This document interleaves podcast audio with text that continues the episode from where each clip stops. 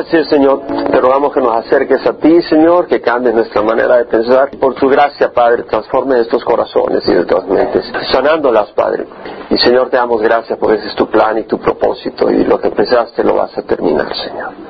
Te damos gracias y ahora permite que este tiempo de estudio tu palabra sea bendición, Padre, así como acá nosotros, Señor, en nombre de Jesús. Amén. Estamos en el Salmo 51. El miércoles pasado eh, no logré empezar el versículo 1 del Salmo 51 porque estábamos tratando con el trasfondo, ¿verdad? Y estaba muy emocionado porque ya el miércoles pasado yo ya había preparado parte del versículo 1 y 2, cuando hoy me seguía en el trasfondo, hermanos. Pero eh, no era mi plan. Mi deseo era arrancar con el versículo 1, pero yo creo que el Señor tiene algo para nosotros. Y por algo el Señor quiere recalcar el trasfondo del Salmo 51. Vamos a ir a segunda de Samuel, capítulo 12, capítulo 11, perdón, donde vimos el, problema que causó la destrucción que trajo a su familia la decisión de David de dejarse llevar por las emociones sensuales, ¿verdad? Y vimos en el capítulo 11 de la segunda o del segundo libro de Samuel cómo cuando era la primavera, el tiempo cuando los reyes salen a la guerra, que David decide quedarse en casa en el palacio. Y se despierta al atardecer de una buena siesta. Estaba como quien dice consintiendo la carne. Y desde el terrado observa a Betsabé bañándose. Y obviamente que no se baña con ropa. Y se sintió atraído a su apariencia física. Dice la palabra del Señor, versículo 2, de que vio a una mujer que se estaba bañando y la mujer era de aspecto muy hermoso. Apariencias, simple y sencillamente la apariencia física, lo que vio. Ni siquiera escuchó nada, simplemente vio. Y mandó a preguntar por aquella mujer, le dijeron es la mujer de eh, Urias el Eteo. Inmediatamente mandó mensajeros para tomarla. Y la tomó como no como cónyuge, sino como una persona con que satisfacer sus deseos sexuales. Y la mujer concibió y envió aviso a David diciendo estoy encinta, lo vimos el miércoles pasado. Y por supuesto, a, saber que estaba encinta, quiso encubrir el pecado, invitando a Urias, que estaba en el campo de batalla, en el frente de la batalla, a que viniera y le diera un reporte sobre Joab, sobre los hombres de Israel y sobre el estado de la guerra.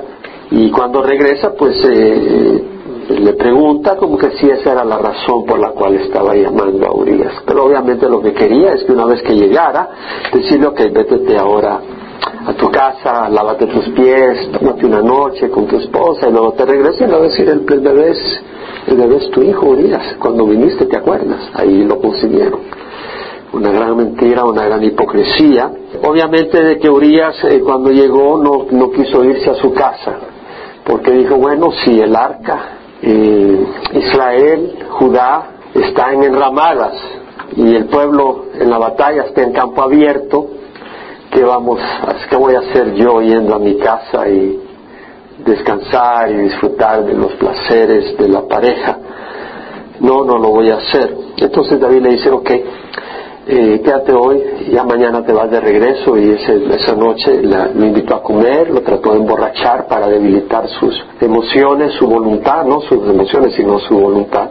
Y luego eh, él en la noche pues se volvió a dormir con los siervos, no fue a su casa, era un hombre que dispuesto, un hombre de integridad. Entonces lo manda de regreso al campo de batalla con una carta que no sabía qué decía y le entrega esa carta a Joab, el capitán del ejército de Israel. Y en la carta decía, pon a Urias en el frente cuando esté bien recia la batalla, eh, cuando hayan hombres valientes del enemigo, ahí ponlo y luego te retiras para que lo maten. O sea, eh, le da instrucciones para que asesinen. Eso no es un juicio, porque no había un juicio legal ante testigos de que hubiera hecho algo malo. Involucra a Joab en un asesinato. Matan a uno de los hombres valientes. En, el Antiguo Testamento leemos que Urias era uno de los hombres valientes, fuertes del ejército de Israel.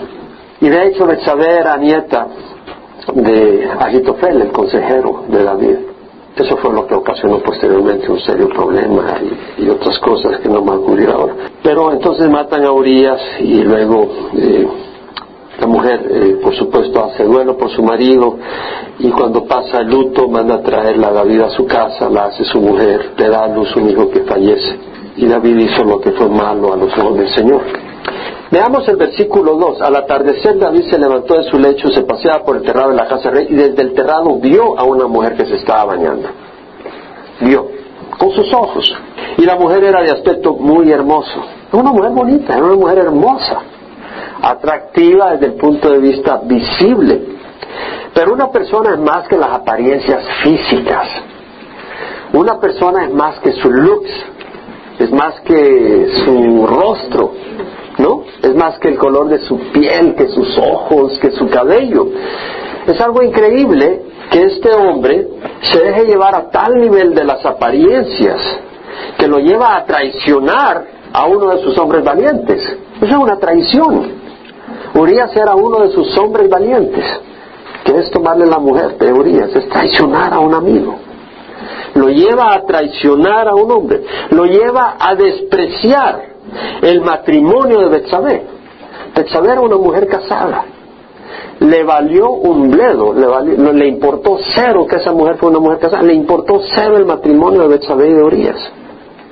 Le importó cero la vida de Betsabé. El castigo por adulterio era la pena de muerte, de acuerdo a la ley mosaica. No le importó nada arriesgar la vida física de Betsabé. Este hombre no tenía ninguna compasión de lo que estaba haciendo estaba ciego por las apariencias, por una pasión despertada por las apariencias. vamos a cubrir algo bien interesante. Eh, luego que el Señor nos hable a los hombres, que las mujeres les ayuden a entender a los hombres, en buen sentido, no en el mal sentido, y a ser sabias, y es lo mismo, que nos ayude a entender el peligro que hay en cuanto al pecado sexual y sensual. Los hombres, el ser humano, tenemos gustos distintos, ¿verdad? He escrito algunos pensamientos, y lo voy a escribir para poder eh, transmitirlos mejor, porque no es algo que comparto con mucha frecuencia, pero creo que era necesario compartirlo. Dependiendo de la cultura donde crecemos o donde vivimos, ciertos rasgos físicos se consideran más deseables en alguna cultura el cabello negro, en otra cultura el cabello rubio, en otra cultura la piel blanca, en otra la piel morena, o la figura, o la contextura, esto y el otro.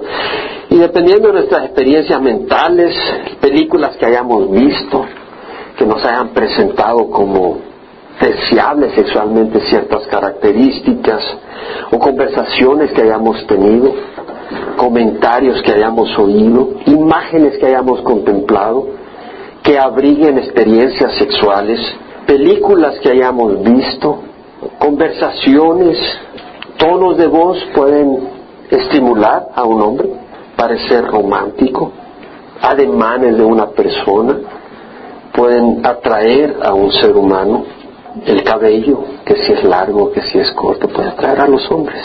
Los hombres sabemos lo que estamos hablando. Y puede provocar en el hombre un deseo intenso, una atracción sexual. Todo ello naciendo de estímulos externos, así como de impulsos internos. Y estamos bombardeados constantemente con mensajes que alimentan nuestra reacción sexual. Por ejemplo, se anuncia las bebidas, un refresco, y dentro del anuncio pueden mostrar a jóvenes, a mujeres, escasamente vestidas, acercándose al que está tomando ese refresco o esa cerveza mujeres tal vez con una apariencia física atractiva dentro de la cultura. Y el anuncio presenta al varón, el anuncio puede presentar al varón tomándose la bebida como alguien popular, que lo hace popular ante esas mujeres. Y de manera se presenta como una puerta para facilitar el sexo con mujeres atractivas. Puede hacer ese anuncio. ¿Quién puede decir amén? Vea los anuncios. Eso es lo que hace. Es estimular ese pensamiento. Entonces la persona va y compra esas bebidas porque de alguna manera se siente estimulado en su mente, de alguna manera sexual, y la sexualidad en el ser humano es fuerte, sobre todo en el hombre. El anuncio ayuda a moldear nuestra manera de pensar, ayuda a considerar y ver las cosas superficialmente. sin considerar la seriedad o las implicaciones de una vida promiscua sexual liberal, sin considerar los aspectos reales que deben integrar toda relación sana. Porque una relación es más que apariencia, es más que apariencia, pero estamos siendo bombardeados a considerar las cosas desde un punto de vista del lux, de las apariencias. Estamos siendo bombardeados. Mujeres casadas, sus esposos están siendo bombardeados de esa manera. Sus hijos están siendo bombardeados de esa manera. Definitivamente. No considera los aspectos reales que deben integrar una relación sana. El anuncio alimenta el concepto de buscar complacer nuestros deseos y que las personas solo son objetos de placer, porque así se presenta la interacción. La interacción en los anuncios es como que si el placer es el, objetivo del producto, el placer sexual es el objetivo, el propósito principal, es el canal, es el medio, es lo que te hace feliz. Y el anuncio te, te muestra maneras para que tu vida liberal desde el punto de vista sexual sea más plena supuestamente. Y está siendo gobernado por esos pensamientos. A la mujer se le estimula con, con productos y ropas que se anuncian de tal forma que la hace ver más deseable sexualmente. Usa este, esta ropa y a los hombres se le va a caer la saliva al verte. Que te van a hacer más buscada, deseada por los hombres. Una ropa, un perfume se presenta como una puerta para ser popular para alimentar el ego, el yo, te sientes más valiosa. Algo que hace a la mujer más deseable al hombre, lo que le da poder a la mujer para que el hombre haga lo que ella quiera. La, una mujer que es sexualmente considerada muy atractiva y sensual en una cultura, todo el mundo le abre la puerta. Si se cree en el freeway alguien y es un hombre, pues nadie, le, nadie pasa. Si es una mujer muy bonita, muy sensual, todo el mundo para todo mundo. ¿Qué te puede ayudar? Se te cayó una llanta. Alguien que nunca pararía para nada. Y los hombres son capaces hasta de destruir sus matrimonios por una experiencia sexual que suponen eh, máxima. Lo hizo David, ¿no? No destruyó su matrimonio, destruyó su familia por una experiencia, por las apariencias. ¿Estoy hablando un término real o estamos hablando algo de las nubes? Es real, hermanos. Es real. La música misma las palabras y los ritmos son capaces de estimular a una persona emocionalmente. Toca las emociones, la naturaleza del hombre provocando sus deseos sexuales, por decir así, embriagándonos, sacándonos del buen juicio, haciendo ver las cosas desde un punto de vista sensual, sin considerar la realidad que implica las consecuencias que trae un sexo fuera del marco de Dios y debido al ambiente y a nuestros propios deseos naturales egoístas afectados por el pecado externo y nuestra propia naturaleza pecadora, tenemos que tener cuidado. El hombre puede experimentar impulsos fuertes que si no son gobernados por el Espíritu Santo nos llevan a cometer grandes pecados contra Dios, contra nuestros cónyuges, nuestros hijos, las personas que son más importantes. Y lo mismo a la mujer. La mujer no está exenta de placeres y deseos sexuales. Santiago 4.1, puede ir ahí. Santiago 4.1 dice, ¿de dónde vienen las guerras y conflictos entre vosotros? ¿No vienen de vuestras pasiones que combaten en vuestros miembros? La palabra pasiones es hedoné, hedoné, que quiere, de ahí viene hedonismo, que quiere decir placeres o el deseo de gozar placeres. Entonces dice, ¿de dónde vienen las guerras y conflictos entre nosotros? Vosotros, ¿no vienen de vuestros deseos por placeres, por satisfacer placeres que combaten en vuestros miembros? Uno de los deseos más fuertes en el hombre es el deseo por placer sexual. Es un deseo fuerte en el ser humano. Y ese, ese deseo, si no es controlado por el Espíritu Santo, es como un río desbordado. Un río, dentro de su cauce, trae vida, Tú vas y pescas y agarras tus mojarras, tus tilapias y de bendición. Pero si está fuera de su cauce trae destrucción, inundación, muerte. El don, el, don, sexual dentro del matrimonio sirve para fortalecer, enriquecer y solidificar la, la unión entre un hombre y una mujer. Es un don de Dios, es un regalo del Señor para la unión del esposo y su esposa. y para traer hijos al mundo. Pero fuera de ese contexto es destructivo. Amén. Ahora, podemos decir amén acá, pero tiene que llegar a salir del corazón y eso solo Dios lo puede hacer. Es destructivo un hombre gobernado por imágenes sexuales externas, gobernado por deseos sexuales fuera del contexto matrimonial, hace que tenga conflictos con su cónyuge. Es lo que dice Santiago. ¿No vienen de vuestras pasiones que combaten en vuestros miembros? Un hombre que está gobernado por imágenes y tal vez su esposa ya no es tan joven, o tal vez después de algunos hijos ya no tiene la figura que tenía cuando se casó. Y ese hombre está impulsado y gobernado por imágenes sexuales, ese hombre empieza a tener problemas con su esposa porque realmente está bravo, está en su, en su interior inquieto porque no tiene la figura que él desea que su esposa tenga. Y empieza a estar inquieto y hallarle problemas a todo, a la sopa, al polvo, a todo le haya problemas.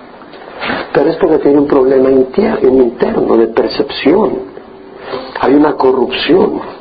Y está infeliz dentro del marco matrimonial. Su mente vive en un mundo imaginario, distorsionado, pervertido y fuera de la verdad. Un mundo egoísta sin importar su esposa e hijos. Y las consecuencias de una vida desordenada es tremenda en un matrimonio. La respuesta a la naturaleza sexual corrupta del ser humano, porque todo hombre que está acá tiene una naturaleza sexual distorsionada hasta cierto nivel. Todos tenemos. Y también la mujer. Y necesitamos la sanidad del Señor. Y necesitamos el poder del Espíritu Santo. Pablo dijo, yo sé que en mí, es decir, en mi carne no habita nada bueno, porque el bien que deseo hacer malo, y el mal que no quiero hacer, eso practico. Y si el mal que no quiero hacer, eso hago, ya no soy yo el que lo hace, sino el pecado que habita en mí. Miserable de mí, dice Pablo. ¿Quién me librará de este pecado de muerte? Pues el hombre tiene un concepto por su conciencia de que debe hacer el bien, el ser humano. Pero hay una naturaleza que tiende a la corrupción y que está siendo alimentada por la radio, por la televisión, por la música, por las personas y por Satanás y los demonios tenemos una lucha muy difícil y necesitamos un poder muy grande. Y ese poder se llama el Espíritu Santo. Se necesita Cristo, se necesita el Espíritu Santo, se necesita la verdad de la palabra de Dios. Porque el hombre estamos, hermanos, hemos estado distorsionados en el mundo. Yo recuerdo cuando tenía tal vez unos 10 años y había una persona que volteé a ver a las mujeres con una gran lujuria y yo decía, ¿este tipo qué? Porque no podía entenderlo teniendo 10 años. Pero, desgraciadamente, como una infección, uno cae en esa infección cuando va creciendo. La cultura, el pecado, lo contamina uno. Y solo Dios puede sanar, solo Dios puede liberar.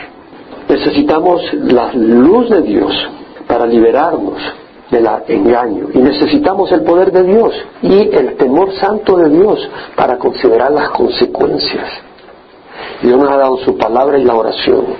Y además podemos ocupar el tiempo sirviendo a Dios y a otros, y no al yo pecador. Ese fue el problema de David. Se encontró tranquilo, era tiempo de batalla, y estuvo contemplando su carne como le dicen, eh, tratándola con mucha generosidad sus deseos, ¿verdad?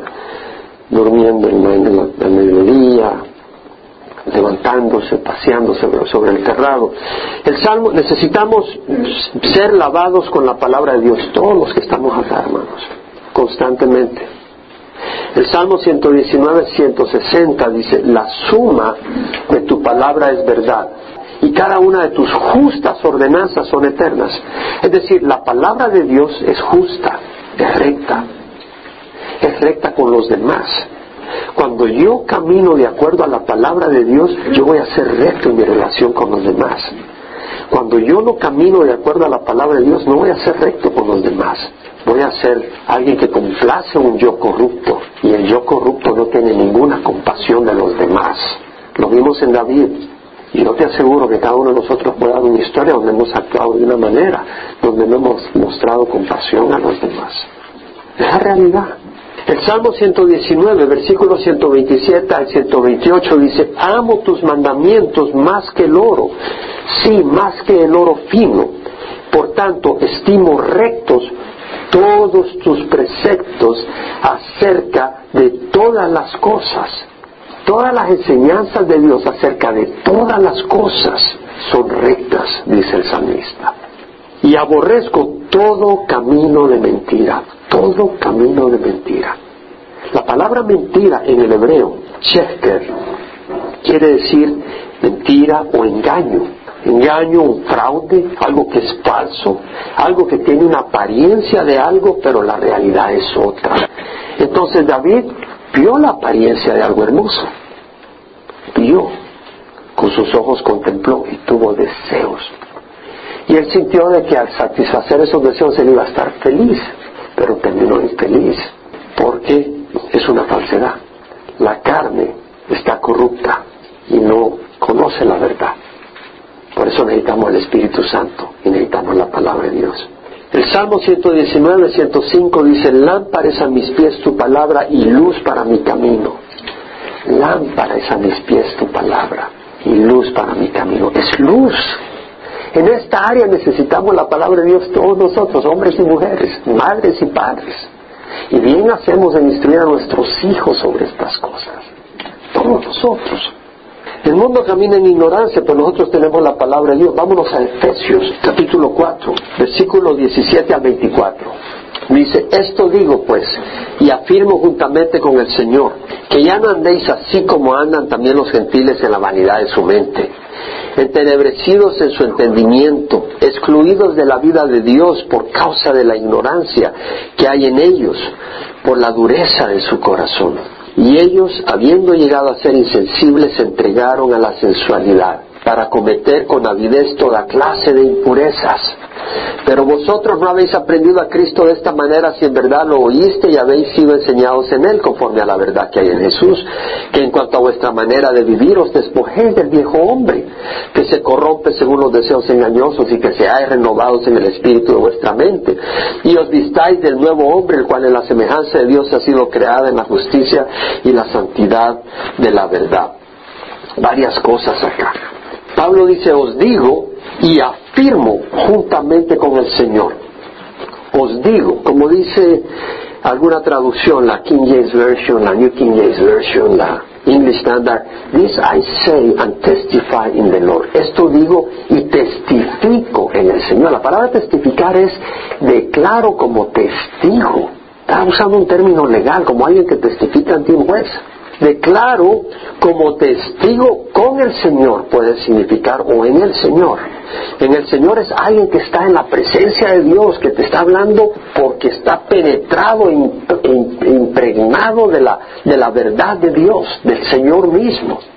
Dice, te digo y te afirmo en el Señor o con el Señor que ya no andéis como andáis también los gentiles. Dice que ya no andéis. Es decir, para ya. Deja de andar de esa manera. Ya no camines de esa manera. Tenemos que dejar de caminar y vamos a seguir eh, eh, extendiéndonos un poco. ¿De qué manera? Vamos a estar hablando un poco más de eso. Como andan también los gentiles. Es decir, los gentiles, el mundo que no tiene a Cristo, anda de esa manera. Tú sabes cómo anda el mundo.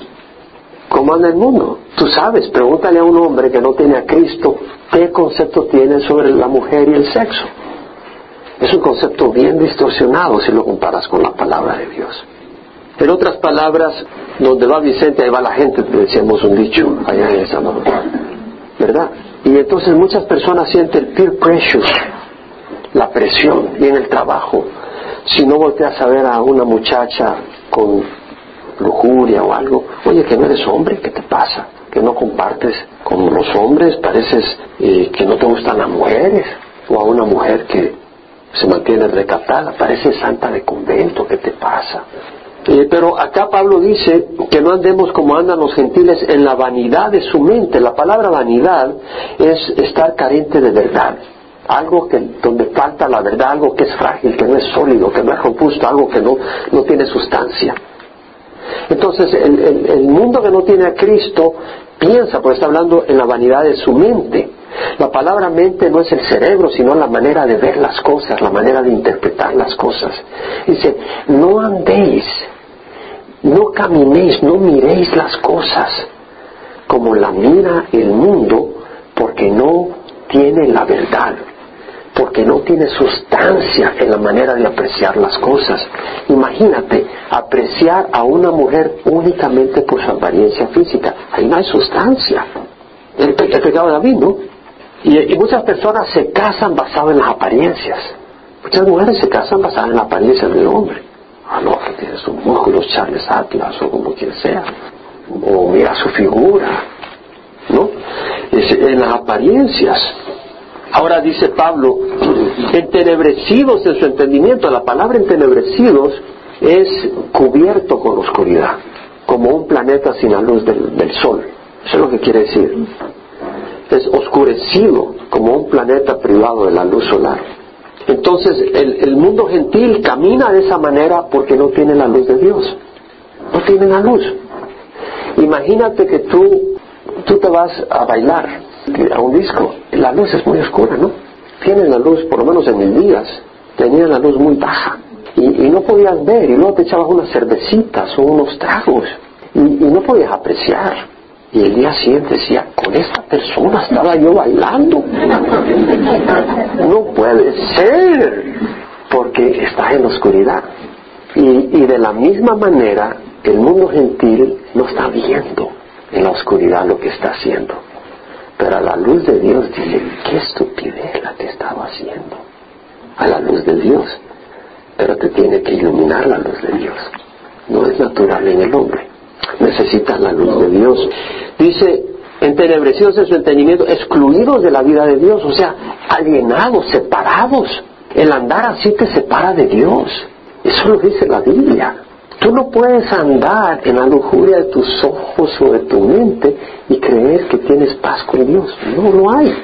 No quiere decir que no haya una lucha en tu naturaleza humana, pero Dios nos ha dado el Espíritu Santo para que caminemos en el Espíritu, no en la carne.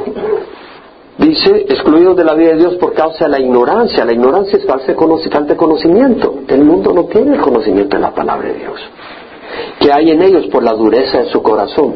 Me llamó la atención, la palabra dureza es porosis, de ahí viene la palabra osteosporosis, endurecimiento de los huesos. Y dice eh, la dureza de su corazón, y efectivamente es cardía, que es corazón, de ahí viene taquicardia y todo eso, la dureza del corazón. Pero la palabra dureza es cubrir con un callo, eso es lo que quiere decir, como poner un callo por encima y pierde la sensibilidad. Entonces, el mundo gentil que no tiene la palabra de Dios, nosotros que venimos del mundo gentil, es decir, sin la luz de Dios, venimos de ese mundo, nuestro corazón viene endurecido y no puede ver estas cosas.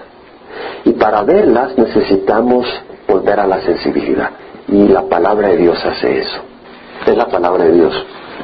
Jeremías 23, 28 al 29, no necesitan ir ahí, pero se lo voy a mencionar. Dice, el profeta que tenga un sueño, que cuente su sueño, pero que el que tenga mi palabra, que hable mi palabra con fidelidad. ¿Qué tiene que ver la paja con el grano? Declara el Señor. ¿No es acaso mi palabra como fuego? Declara el Señor como martillo que despedaza la roca. La palabra de Dios es un fuego que quema ese callo, cauteriza, lo quita. Es como un martillo que despedaza la roca. Entonces nosotros venimos con un corazón duro por el pecado por un mundo que nos ha contaminado y venimos duros. La palabra de Dios es la respuesta para hacernos sensible a las cosas de Dios. Es la palabra de Dios. Tenemos que ser sumergidos en la palabra de Dios. ¿Y qué nos va a hacer a nosotros que tenemos una naturaleza pecadora buscar cambiar? El temor a Dios. La palabra de Dios dice que el temor a Jehová es el principio de la sabiduría. Los necios desprecian la sabiduría y la instrucción. El temor a Dios nos lleva al amor a Dios. Porque tú no vas a amar a quien no lo conoces. Pero empiezas a tener un temor santo y empiezas a buscar de ese Dios. Y cuando lo conoces empiezas a amarle y lo empiezas a conocer más. Pero, dice la palabra del Señor, las armas de nuestra contienda no son carnales, sino poderosas en Dios para destrucción de fortalezas. Entonces, hay un corazón duro en nuestras vidas, hay luchas, pero Dios nos ha dado armas. La palabra de Dios y nos ha dado la oración. La oración es poderosa. Mira lo que dice que se entregaron a la sensualidad y ellos habiendo llegado a ser insensibles se entregaron a la sensualidad para cometer con avidez toda clase de impureza. Se entregaron. Es decir, es como que si tú vienes y, y tu cuerpo, que lo tienes bajo control, lo entregas al impulso de las pasiones. Es como que si hay un barco que está amarrado al puerto y hay olas y hay marea y tú vienes y le cortas la cuerda y lo entregas al mar, solo va a su destrucción lo entregas, si tú entregas tu vida a las pasiones, vas a la destrucción. Y eso es lo que los gentiles han hecho. Pero dice, pero vosotros no habéis aprendido a Cristo de esta manera. Si en verdad lo oíste y habéis sido enseñados en él conforme a la verdad que hay en Jesús. Que en cuanto a vuestra anterior manera de vivir, eso es anterior, ya no ahora. Os despojéis, hay que lavarse del viejo hombre que se corrompe según los deseos engañosos ¿Cómo nos vamos a despojar? Lo he mencionado en, creo que el miércoles pasado. Si tú tienes algo, una, cañería que está sucia, agarras un manguerazo de agua a presión para lavar esa cañería. Y ese manguerazo de agua a presión es la palabra de Dios. Para lavar. Entonces vuestra manera anterior de vivir hay que despojarnos nos despojemos de ese viejo hombre que se corrompe según los deseos engañosos, se corrompe. Tú agarras carne, ¿verdad? Y en una ocasión había despellejado un pollo para cocinar el pollo, había tirado los pellejos y también un pedacito de pollo me quedó por ahí tirado en el basurero. Pero los días es una gran peste, tuve que ir a tirar al basurero, no pude esperar a que se llenara la bolsa, porque es una gran peste.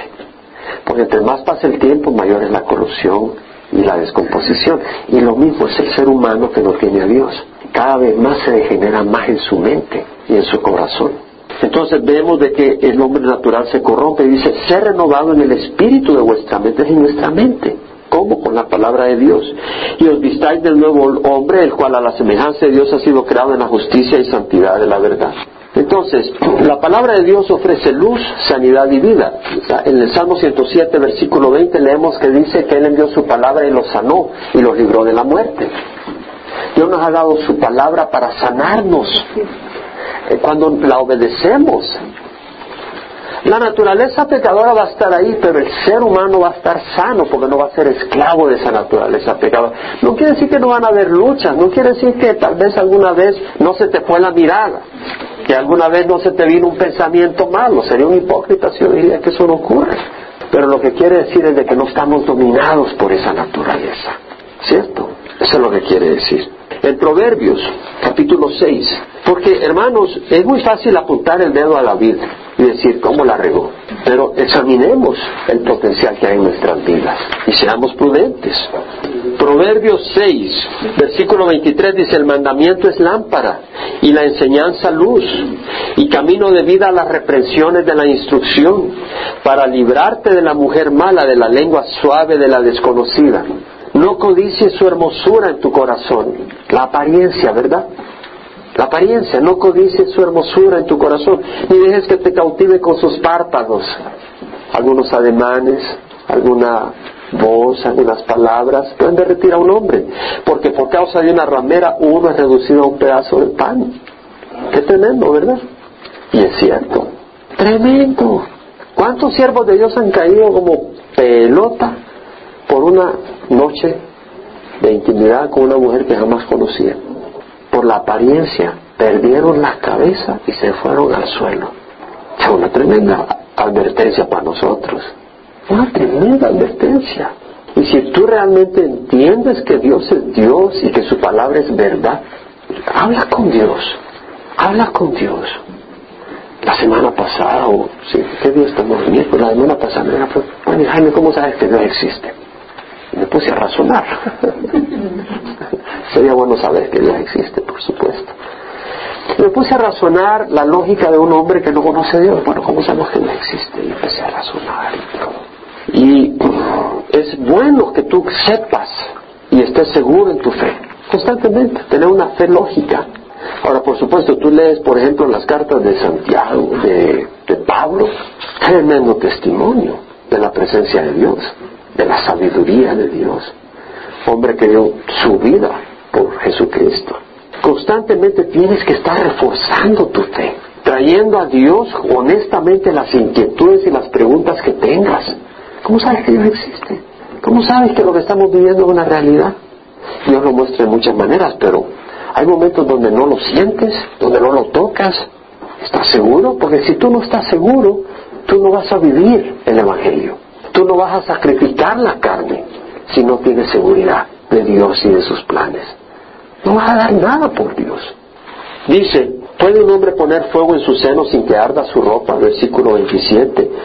¿Puedes poner tu fuego en tu seno sin que arda tu ropa? Y tú allá pones películas que no debes. No, pues si no es pornografía. Pero tal vez te llama mucho la atención la persona que da el reporte del tiempo. Tal vez salen sus shows, salen muy bonitas, te atraen, tú en tu mente estás pensando tonterías. ¿Puede poner un hombre fuego en su seno sin que arda su ropa? ¿O puede caminar un hombre sobre carbones encendidos sin que se quemen sus pies? No, no puede.